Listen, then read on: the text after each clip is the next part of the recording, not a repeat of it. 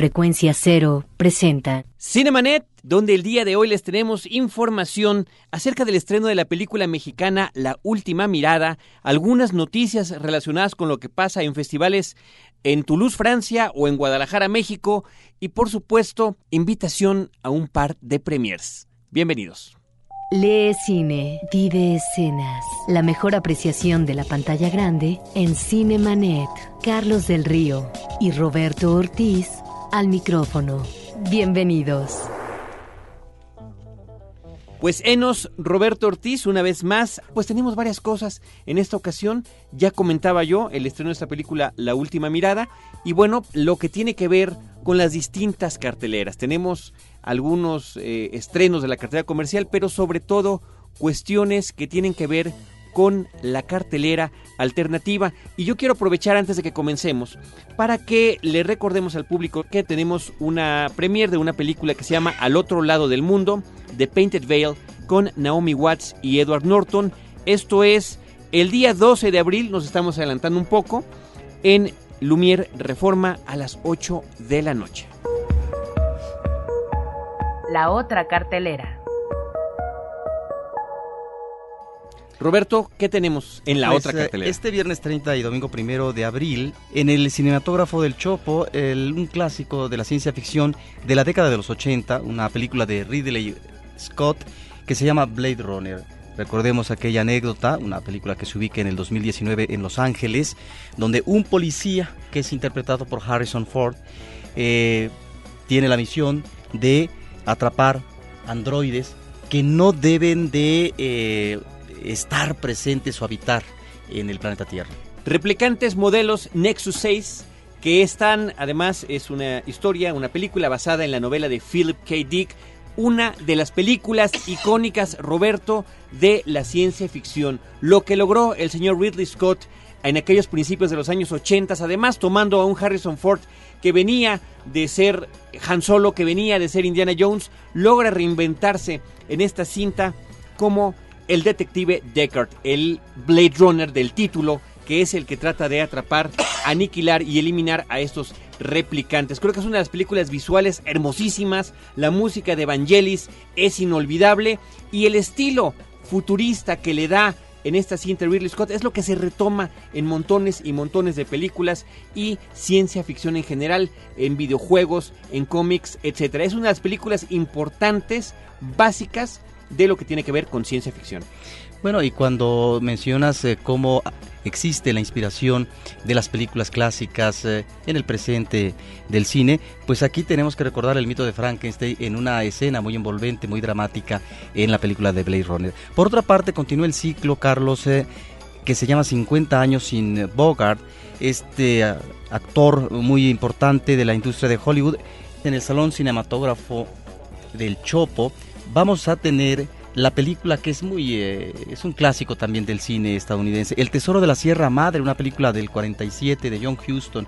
Es una película que está basada en la novela de Bruno Traven y que aborda como constantemente lo hacía John Huston el tema del fracaso humano a partir del espíritu aventurero de unos buscadores de oro en tierras mexicanas. En ese sentido encontramos algunos rastros de estos personajes eh, que van llevando a su desolación personal. Es una película muy importante. Y el clásico dilema de lo que hace la gente con este tesoro que no lo encuentran, lo trabajan, ¿no? A pulso y cómo crea siempre, pues, la cuestión de la enemistad, el- el- la desconfianza en Ah, el prójimo por la y el- y el peligro que tenían estos hombres al in- bueno ver irse allá a la sierra perderse con diferentes personajes con los que se pueden encontrar una otra vez basada en una novela importante que nos daba este hombre las perspectivas de México desde el punto de vista de un extranjero. Y que juega también aquí en el destino de los personajes el azar una función muy importante. De, de Bruno Traven. de Bruno Traven. El sábado 31 eh, en el Hotel Virreyes me llama la atención que hay un programa doble de dos películas. Una sirve de inspiración a otra. En principio, eh, un clásico del ah, expresionismo alemán en el terreno de eh, las películas que se inspiran en eh, Stoker, a propósito de Drácula, Nosferatu el vampiro, la película de 1921 de Murnau. Muchos años después, décadas, en 1978, Werner Herzog, uno de los eh, directores importantes emanados del denominado nuevo cine alemán a principios de los 60, él le hace un homenaje a este cineasta que considera es eh, el más grande de la historia del cine y realiza Nosferatu el vampiro con una bellísima, lánguida Isabela de Gianni, que parece que no pasan los años eh, por esta mujer tan hermosa y reproduce lo que son las escenas en algunas partes eh, de, eh, del clásico de Murnau, pero tiene obviamente su vertiente propia. Me parece que es, son dos películas importantes que habrá que ver este sábado 31. Oye, interesantísimo, además estás ahora sí que recomendando clásicos de clásicos, Roberto. Yo nada más quería recordar a propósito de estas películas de Nosferatu, la original de Murnau, y este, pues suerte de remake de Werner Herzog a color, que existió también otra película más reciente, La sombra del vampiro, con John Malkovich y Willem Dafoe, interpretando Malkovich a Murnau y Willem Dafoe al actor que hizo el personaje de Nosferatu. Sí, que eso también nos lleva a considerar eh, la situación que vivía este personaje y también eh, los problemas eh, físicos que encarnan muy bien en la película original de los años 20. Por lo que se refiere a Cineteca Nacional, Carlos, el sábado 31 y domingo primero en la sala 2 se van a exhibir las películas que se premiaron de cine iberoamericano en el Festival de Guadalajara. Las premiaciones serán a partir de mañana por parte de este festival internacional que se está desarrollando en eh, eh, la Joya Tapatía, de tal manera que es una magnífica oportunidad para los espectadores de que puedan aproximarse por primera vez en la Ciudad de México a algunas de las películas que ganan premios en este rubro. También el sábado y el domingo, dos documentales, Carlos, que me parece eh, importante destacar, de Nicolás Echevarría. Por una parte, El Niño Fidencio, el tamaturgo de Espinazo, una película del 81 que se refiere a la vida de un santón, sobre todo la celebración que hace anualmente el pueblo de este hombre que manejaba diferentes técnicas de curación y que eh, tiene obviamente todavía un vínculo con la gente que eh, lo ha convertido en eso, en una especie de santón.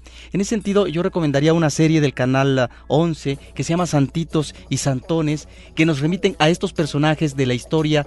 Eh, en México que no necesariamente tienen que ver con los santos eh, propios de la Iglesia Católica, sino aquellos que estarían del otro lado, no en esta en este apartado oficial institucional de la Iglesia Católica. Y le complementa al Niño Fidencio otro documental magnífico de este director que se llama María Sabina Mujer Espíritu una mujer que da a conocer, ¿no? A través de la experiencia mística los hongos eh, de Oaxaca. Esto es el sábado y domingo en Cineteca Nacional. Y recordar, Carlos, que el martes se va a exhibir una película importante. Alerta Solar de Danny Boyle el día martes 3 de abril será el estreno mundial. ¿Esto por qué? Bueno, la, Cineteca Nacional consiguió poder exhibir esta película que viene a darse unos tres o cuatro días antes de eh, que sea estrenada comercialmente, no solo en México, sino en el resto del mundo. Una película de Danny Boyle, un cineasta siempre interesante. Digo, tenemos esta película de culto contemporánea que hizo que se llama Train Spotting y él hizo otras cosas interesantes eh, posteriormente, como La Playa, por ejemplo, ¿no? Ahora viene con Alerta Solar, ciencia ficción, vamos a verla el martes 3 de abril, el estreno será la próxima semana, así que ya viéndola podremos comentarla. Otras películas de este director, Carlos, ahorita que estabas eh, recordando, pues está Tumba al ras de la tierra, que es eh, una película Shallow Grave. realmente muy entusiasta del director. Es previa justamente, creo que es su, primera película, previa a Trainspotting. Y luego, eh, pues está por supuesto Exterminio, una película muy interesante como puesta en imágenes, que es realmente... Ir y retomar y darle un giro al asunto de los zombies, ¿no? Así es. Oye Roberto, eh, fíjate que vamos a poner una cápsula en este momento que tiene que ver con, es un fragmento de nuestro episodio pasado en podcast. Vamos a darles una probadita de este.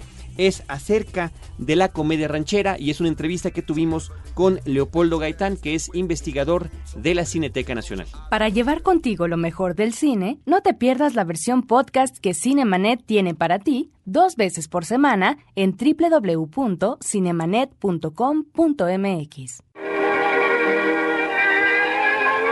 Leopoldo Gaitán Apáez es investigador del Centro de Documentación de la Cineteca Nacional, profesor en la Facultad de Ciencias Políticas y Sociales de la Universidad Nacional Autónoma de México. Su carrera es de la de licenciatura en comunicación con maestría en estudios latinoamericanos. Polo, ¿con qué arrancamos? ¿Qué es lo que Eh, con allá en el Rancho Grande, precisamente, como eh, síntoma de, de inicio de esta comedia ranchera. De hecho, el género cinematográfico de la comedia ranchera es algo que solamente el cine mexicano tiene. No hay otro cine a nivel mundial que haya implementado tanto la música en un género muy propio nuestro, ¿no? Que precisamente viene a ser introducir en el medio cinematográfico la música mexicana, ¿no? La comedia ranchera tiene su génesis en el, digamos, con allá en el Rancho Grande, pero esto no quiere decir que sea la primera que se haya hecho, ¿no? A través de esas películas empiezan a, presentar a los, a, los hacendados como personas buenas. Entonces empiezan a eh, crear una figura emblemática a través de este cine para un poquito lavar la imagen que tenían de, lo- de los charros. Échenle, pero más arriba. podemos hablar de las retachadas, eh, esta confrontación de que hablábamos entre uno y otro, pero en, en tono musical, que pueden llegar a los golpes. De hecho, este... Y a los balazos. A los balazos. Ahí, eh, al final dice, bueno, esto lo que me dijiste en verso, ahora me lo contestas en prosa, ¿no? Y sueltan las guitarras y agarrarse y todo, todo el mundo los detiene. Esa es una de las características que tiene la, la comedia ranchera, esta, eh, esta confrontación musical. Claro, el machismo, esa es otra característica de, de la comedia ranchera, el machismo por autonomacia. ¿no? Baile, oye, ¿por qué me hiciste eso? Yo no fui José Francisco, no. El patrón, todavía en una este, de, humildad y sumisión, le dice, el patrón tuvo lástima de mí, no me hizo nada. El último que, parece ser que está retomando este es el caso del violín de Francisco Vargas, que está retomando este, este tipo de, música, donde eh, se trae precisamente un violinista de Guerrero, don Ángel Tavira, y él lo hace como personaje además toca en la- toda la película, ¿no? Sones del Tierra Caliente, por supuesto, y que es una espléndida película.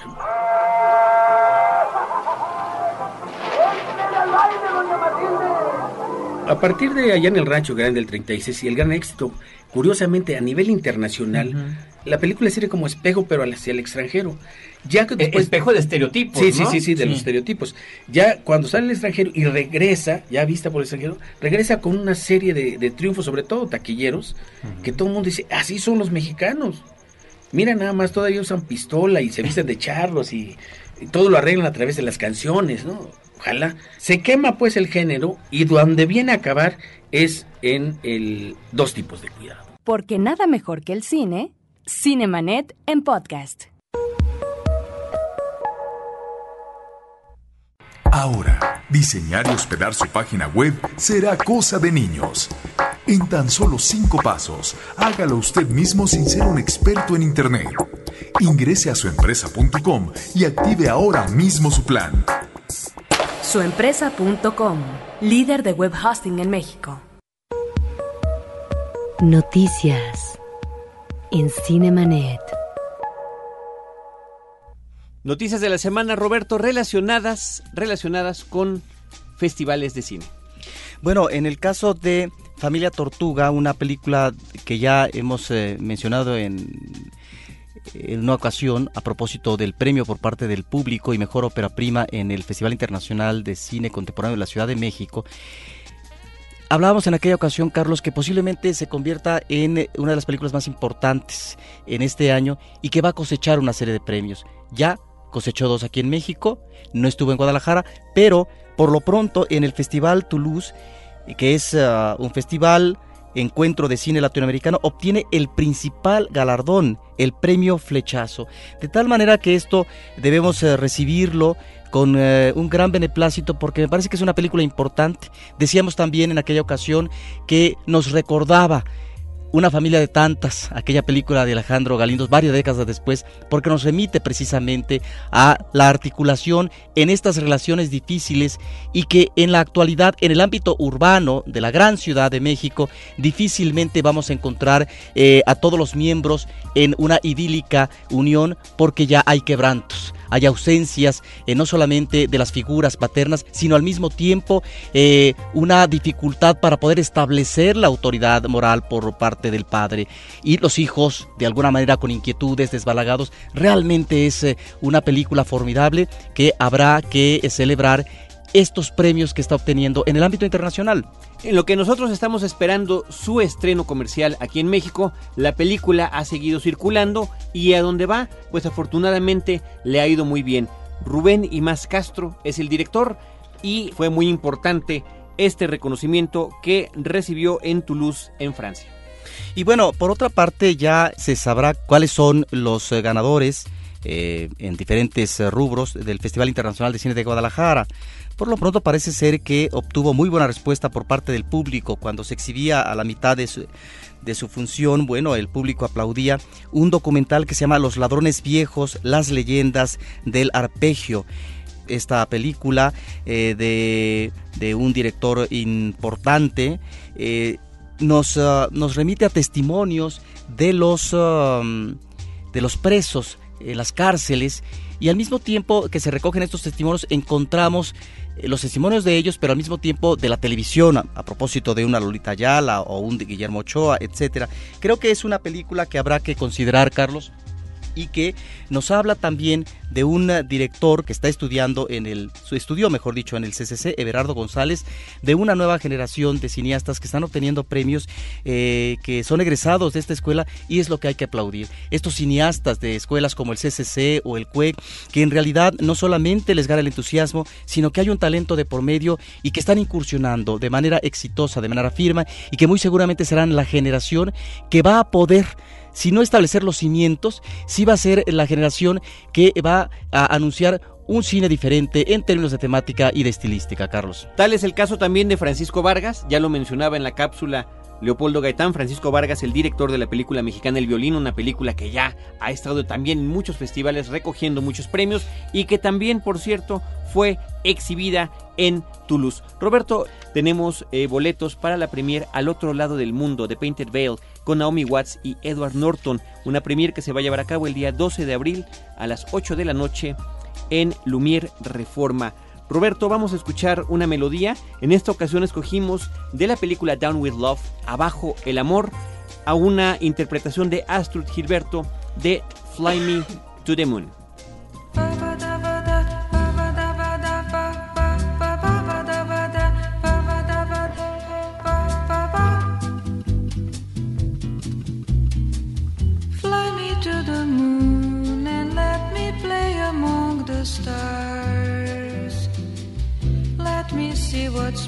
Is like on Jupiter and Mars. In other words, hold my hand.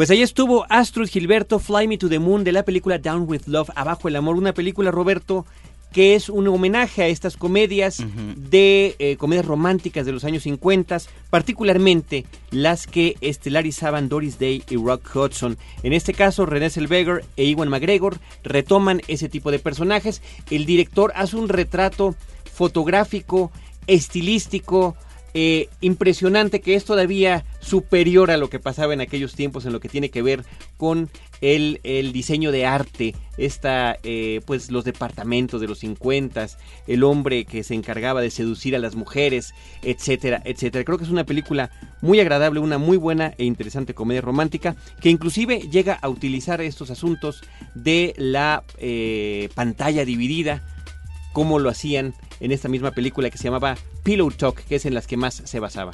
Eran comedias, las de Doris Day y Rock Hudson, que manejaban con uh, cierta mirada de pudor lo que era la escena de cama. Y veíamos a la pareja que eh, recién se acababa de casar, pues en pijama, en paños menores, pero no muy menores, de tal modo que eh, todavía la censura no permitía estas escenas de sexo de lo que era el eh, matrimonio consagrado establecido a partir de una moral correcta.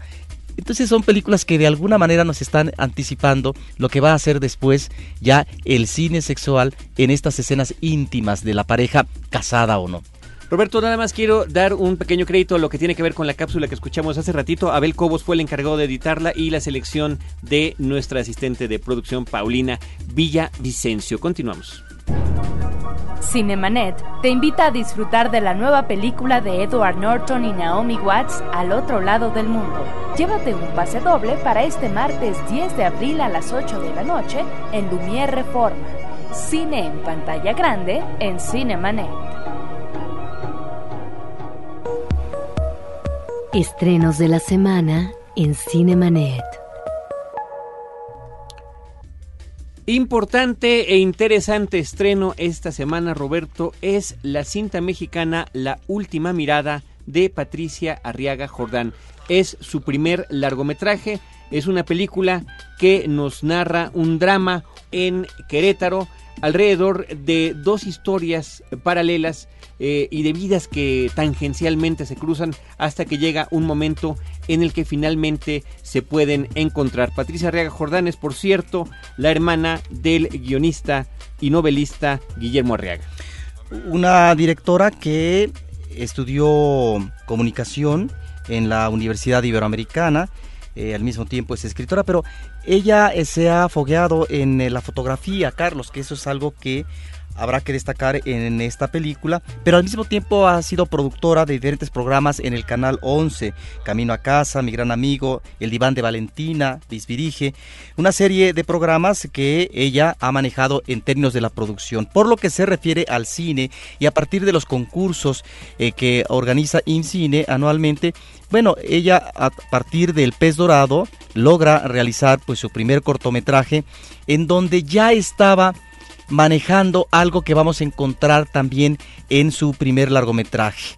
En un corto vemos eh, una especie de relatos cruzados o de vidas cruzadas, mejor dicho, Carlos, a partir de un elemento que está siempre presente, que va a ser como el hilo conductor, eh, un pececito que está en su pecera y vamos a ver en un restaurante chino eh, diferentes personajes y situaciones. Entonces, bueno, ahí ya hay eh, un ah, trabajo de ella que nos está anticipando ciertos intereses eh, temáticos y de luego hace otro cortometraje que va a ser exitoso, que obtiene también uno que otro premio, que se llama La Nao de China. Un cortometraje que fue aplaudido y la historia de este cortometraje le va a servir de base para realizar finalmente este largometraje que está muy bien interpretado, diría yo, por Marisol Centeno. No estoy tan seguro por parte del actor principal eh, de origen Mateo. español. Sergi Mateo. Sí, bueno, finalmente yo creo que es una propuesta muy interesante. A mí me gustó mucho la película. Hay una propuesta estilística importante en la cinta, un uso del color, particularmente del rojo, en lo que tiene que ver con la fotografía.